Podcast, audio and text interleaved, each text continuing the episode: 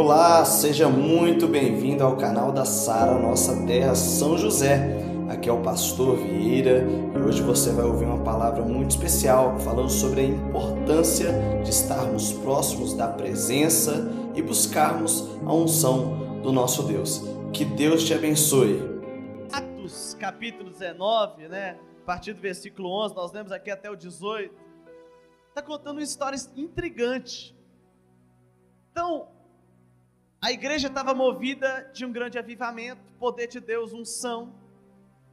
E aí eu estou trabalhando com os meninos do discipulado aqui, os problemas das igrejas. Gente, igreja tem problema, gente? Tem. E principalmente você consegue enxergar os defeitos da sua igreja, né? A igreja tem problemas estruturais. Aqui tem estrutura que essa igreja necessita?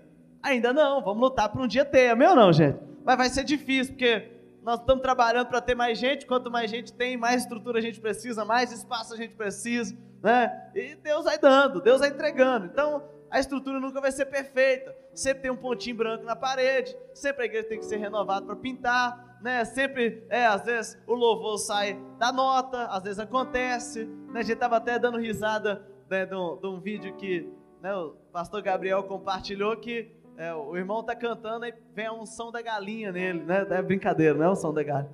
É porque a voz dele sai do tom e parece que ele tá chocando o ovo, né? E aí tá, a gente deu muita risada ontem lá com esse vídeo. Acontece, a igreja tem problema. Só que quando a gente olha para a igreja de Atos, eu estava comentando com os meus discípulos aqui, quando você lembra da igreja de Atos, o que, que você lembra? Aí eles começaram a falar: ah, milagre, cura, avivamento poder de Deus, restauração, mudança de vida. 3 mil converteram na primeira pregação, na segunda converteram 5 mil. E aí você vai vendo que na memória das pessoas, quando se fala da igreja de Atos, o que, que acontece? Elas lembram só da parte maravilhosa. Só que quando você vai lendo o livro de Atos, você vai vendo que a igreja conviveu com muitos problemas. Ananias e Safira, que mentiram o Espírito Santo, morreram aos pés dos apóstolos blasfemaram, foram contra o Espírito Santo. No versículo de número, né, capítulo 6, ou é o 7, acho que é o 6, a Bíblia diz que houve murmuração no meio da igreja, da igreja do avivamento, houve murmuração. Pastor, é só essa igreja aqui que é ruim que tem murmuração? Não! Igreja é igreja há dois mil anos. E existia murmuração para por quê? Porque as as senhoras estavam sendo esquecidas na, no, no, momento de servir ali. Parece que igreja não é, gente? Parece. Ah, estou aqui cuidando das crianças, ninguém cuida dessas crianças. É assim, não é, gente? Igreja. Semana passada, a gente, umas duas, três semanas atrás, eu e o pastor Pedro viemos aqui à tarde, né, um finalzinho de tarde, mexemos naquele mezanino, trabalhando, tiramos cadeira, subiu, tirou coisa, subiu caixa lá para cima, limpamos, vassoura, limpamos aquele mezanino. Falou, agora ficou bom. Duas semanas depois, pastor Pedro chegou para mim semana passada, falou, pastor, que é isso, pastor? Como é que tá o mezanino? Brincadeira, o mezanino tá todo bagunçado. Eu virei para ele e falei, Pedro, é que é igreja. Você está esperando o quê? Igreja tem problema, igreja tem bagunça, igreja banheiro suja, igreja é, é, alguém que põe o pé na parede, igreja alguém risca alguma coisa, igreja. E aí eu estava comentando com meus discípulos que é melhor ter um banheiro sujo para limpar porque alguém usou, do que ter um banheiro limpo que não vem ninguém usar. Ah. Melhor né, ter um kit cheio de criança para a gente cuidar e ter problema, do que ter um kit que não tem ninguém, mas não tem ninguém na igreja também. Né? Então, né, a igreja tem problemas. Amém ou não, povo de Deus? A igreja tem lutas, igreja é isso, isso é igreja. Isso é reflexo do crescimento. Isso é bom, é porque está crescendo, é porque está avançando. Né? Os desgastes são pelo crescimento. Um dos desgastes que eles estão tendo aqui é esse. Quando o povo começa a ver Paulo fazendo milagre, cura, libertação, avivamento, alguns vão lá buscar esse avivamento, só que esses homens aqui, que a Bíblia diz que eles eram exorcistas, né? Ambulantes, exorcistas ambulantes. Fala comigo essa expressão, exorcista ambulante.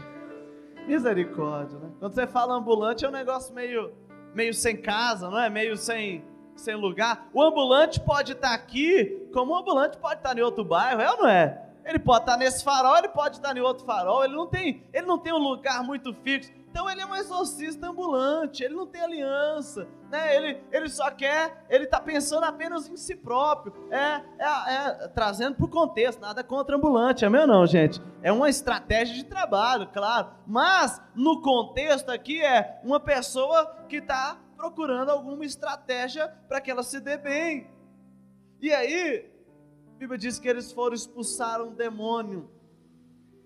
E quando eles chegaram no demônio, eles falaram: Eu esconjuro, eu expulso vocês em nome de Paulo.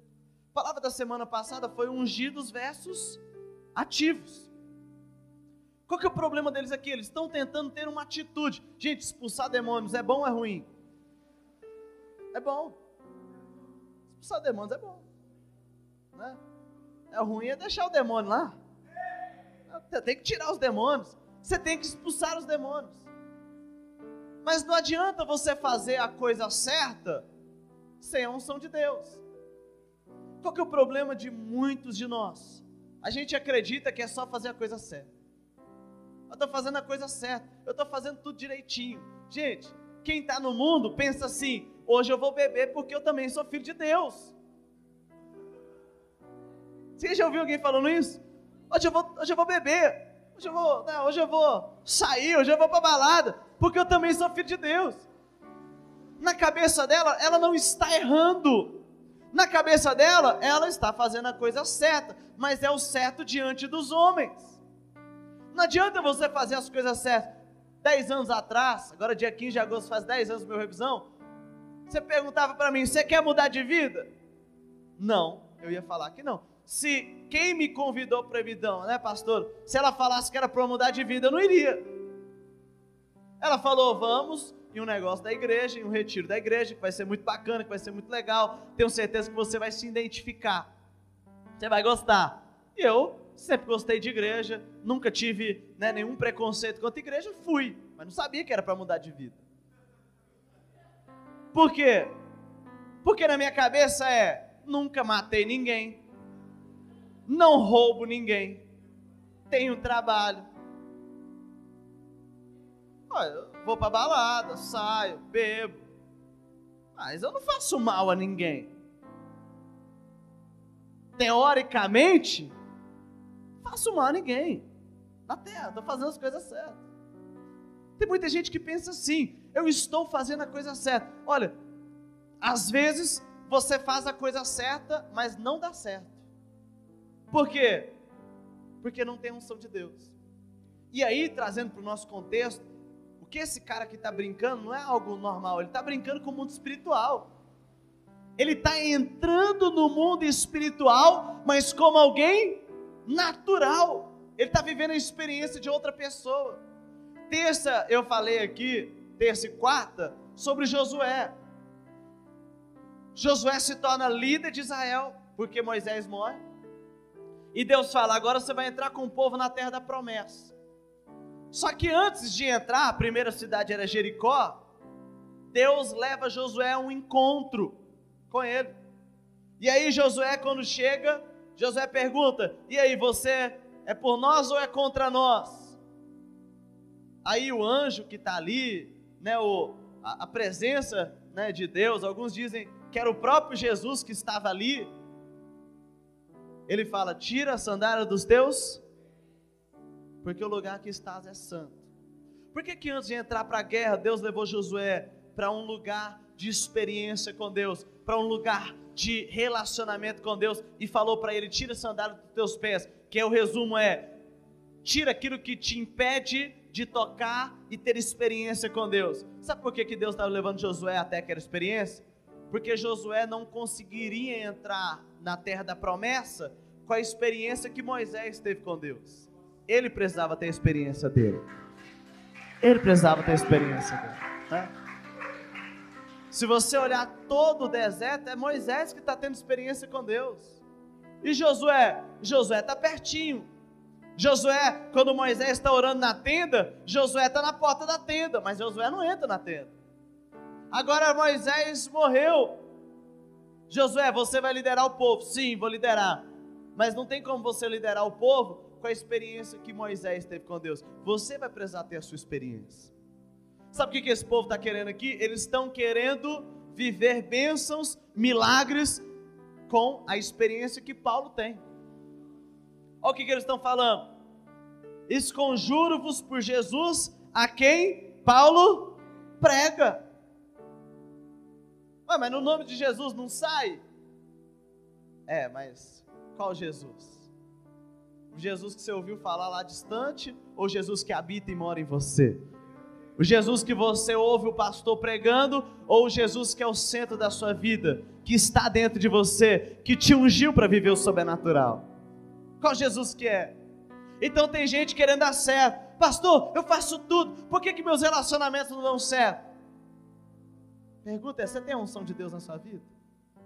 Você tem a presença de Deus na sua vida? Você está com a unção de Deus na sua vida? Gente, entende uma coisa: a partir do momento que você conhece a Deus, suas experiências não são mais naturais, são espirituais. Acabou.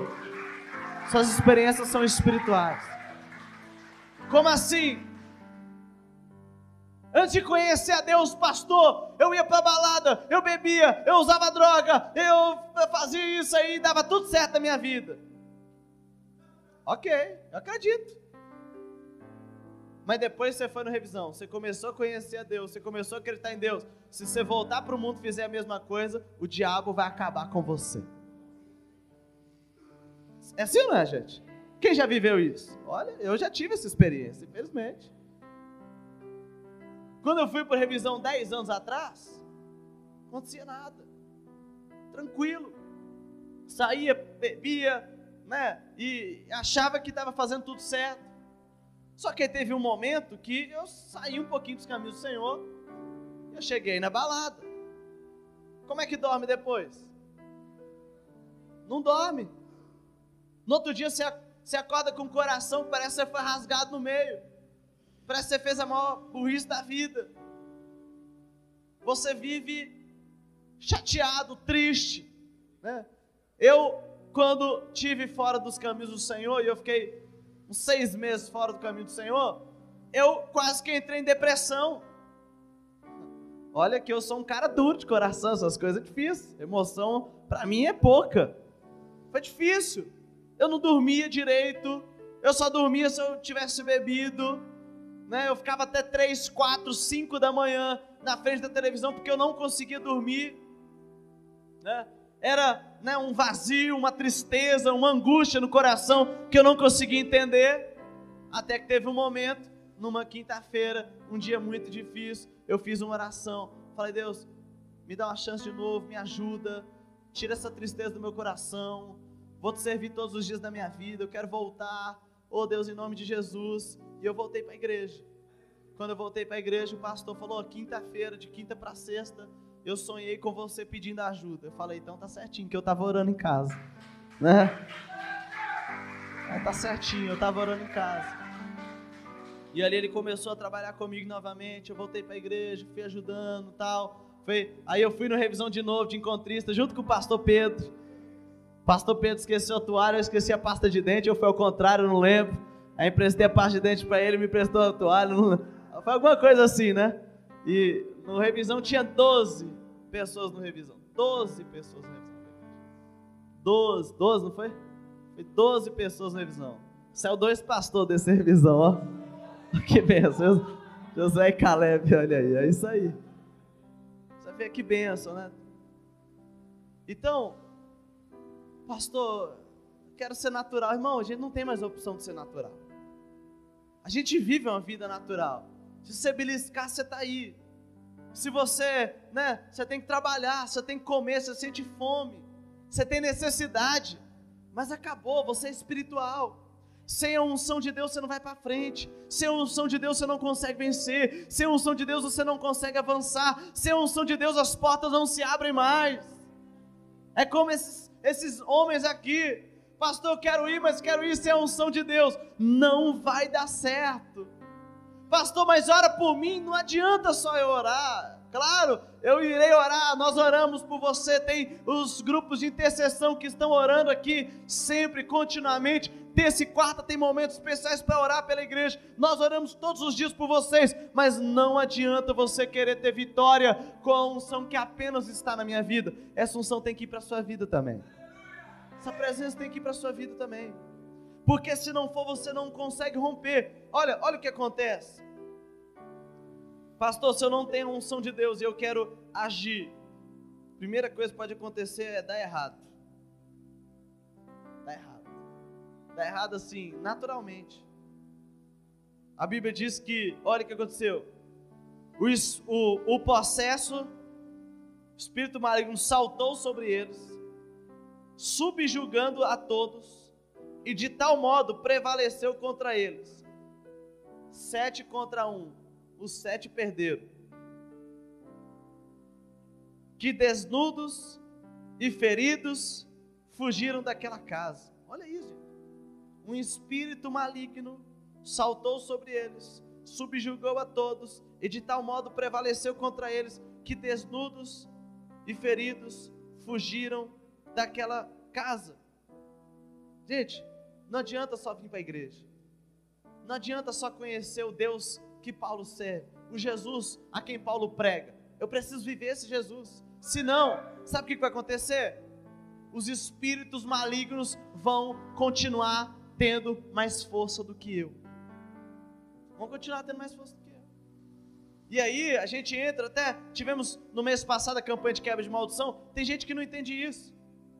A questão não é só o espírito maligno que possui você. Às vezes você não tem nenhum espírito maligno que está possuindo você, mas tem espíritos malignos que prevalecem, que têm mais força contra você em cada área da sua vida. Então, suas finanças não vão para frente, os seus projetos não vão para frente, o seu ministério não vai para frente, os seus sonhos não vão para frente, né? Você, você tem um, um projeto que não vai para frente. Por que, que não vai para frente? Porque tem um espírito maligno que é mais forte. E olha, o mundo espiritual é mais forte do que nós. O que nos faz mais forte não é a nossa força natural, mas é a presença de Deus que tem o poder de nos direcionar. Que tem o poder de nos direcionar. Então, essa presença habitando em nós, aí, ela nos faz romper limites. Amém ou não, povo de Deus?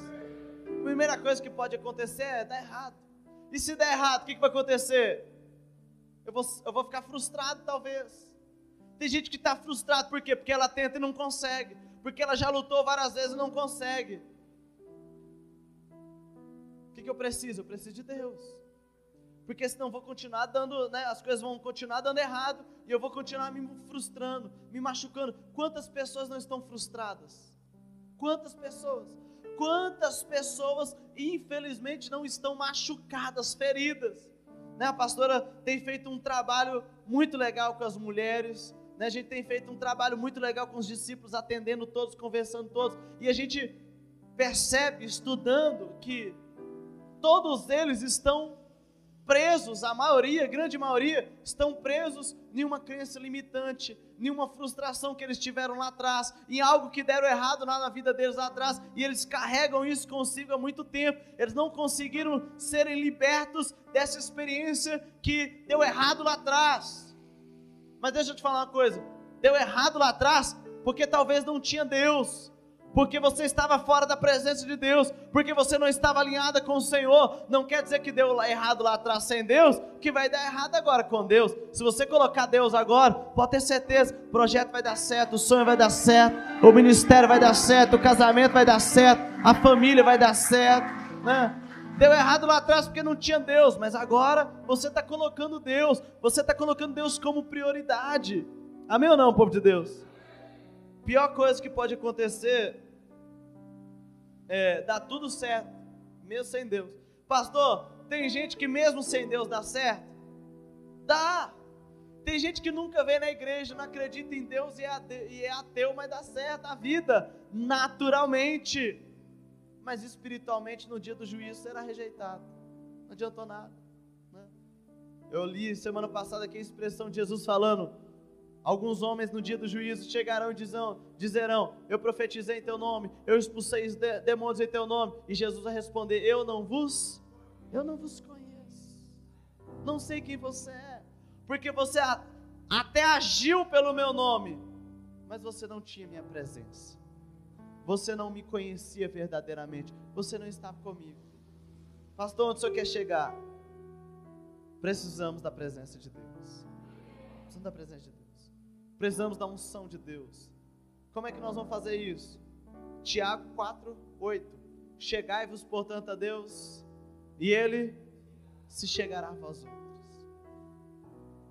A distância que nós temos de Deus não é definida por Deus, é definida por nós é as nossas decisões, é a decisão de vir para o culto ou não, é a decisão de aqui no culto orar ou não, é a decisão de aqui no culto cantar o louvor ou não, é a decisão de aqui no culto ajoelhar ou não, é a decisão na sua casa de é, ler a Bíblia antes de comer ou não. É, eu tomei isso nas celebrações. Né? Eu, eu vi aqui a pregação e eu falei, aí, vou fazer isso. Vou fazer isso. Enquanto não ler pelo menos um capítulo, não posso tomar café não posso tomar café. Pelo menos um capítulo eu tenho que ler. No dia corrido. Normalmente também começou. Olha lá, a Mônica também começou. Quatro, normalmente eu leio quatro. Né? Eu leio quatro, fico meditando em quatro capítulos. Né? Se eu não ler nenhum, eu não, eu não consigo. Eu não vou comer, tá, tá, tá decretado. Eu tenho que ler pelo menos um capítulo. Eu tenho que meditar pelo menos na, em alguma coisa na palavra de Deus. Senão eu não vou comer. Amém ou não, povo de Deus? Faça isso. Né? É uma escolha. É uma escolha você dobrar os joelhos e orar. Uma escolha. Chegai-vos, portanto, a Deus. Mas essa escolha de orar, de jejuar, de vir aos cultos, de levar os cultos a sério, de buscar a presença de, de Deus, de colocar Deus acima de todas as coisas, é essa a escolha que vai te fazer ter a unção de Deus, e essa unção de Deus vai te fazer vencer. Semana passada eu foquei muito no, nas pessoas que têm a unção, mas não agem, não fazem, não realizam. Tem unção de Deus, mas não vive o projeto. Mas hoje eu quero focar mais com você. É, existem muitas pessoas agindo sem unção de Deus. Muitas pessoas agindo sem unção de Deus. E eu quero concluir esse momento aqui. Eu acho que, que toda pergunta tem que gerar uma. Né, toda palavra tem que gerar uma pergunta, uma reflexão. Qual reflexão eu quero gerar aqui no seu coração hoje é o que você pode fazer para ter mais da unção de Deus. O que você pode fazer hoje para ter mais? Pastor, posso ir por revisão de vidas? Vem. Pastor, posso participar de mais, mais um culto na semana? Vem. Pastor, eu posso é, vir para intercessão? Vem. Pastor, eu posso é, hoje fazer esse voto de enquanto eu não orar pelo menos cinco minutos e ler um capítulo da Bíblia, eu não vou é, comer. Pastor, eu posso fazer um jejum uma vez por semana. Pastor, eu posso estar é, tá mais próximo da igreja, do Senhor. O que, que você pode fazer? São inúmeras coisas. E eu quero te desafiar hoje a você fazer essa análise no seu coração. Se você sentir, eu acho que todos nós aqui devemos fazer isso fazer uma aliança com Deus, falando: Senhor, eu quero a tua presença, Senhor, eu quero a tua unção, eu quero pagar o preço necessário para que eu possa ter a tua unção. Amém, povo de Deus? Coloca a mão no coração onde você está. Começa a falar com Deus a respeito disso agora. Fala com o Senhor em nome de Jesus. Fala, Pai, em nome de Jesus. Eu hoje eu declaro, Senhor, que eu quero buscar a tua unção. Eu declaro, Senhor, que hoje eu quero buscar a tua presença.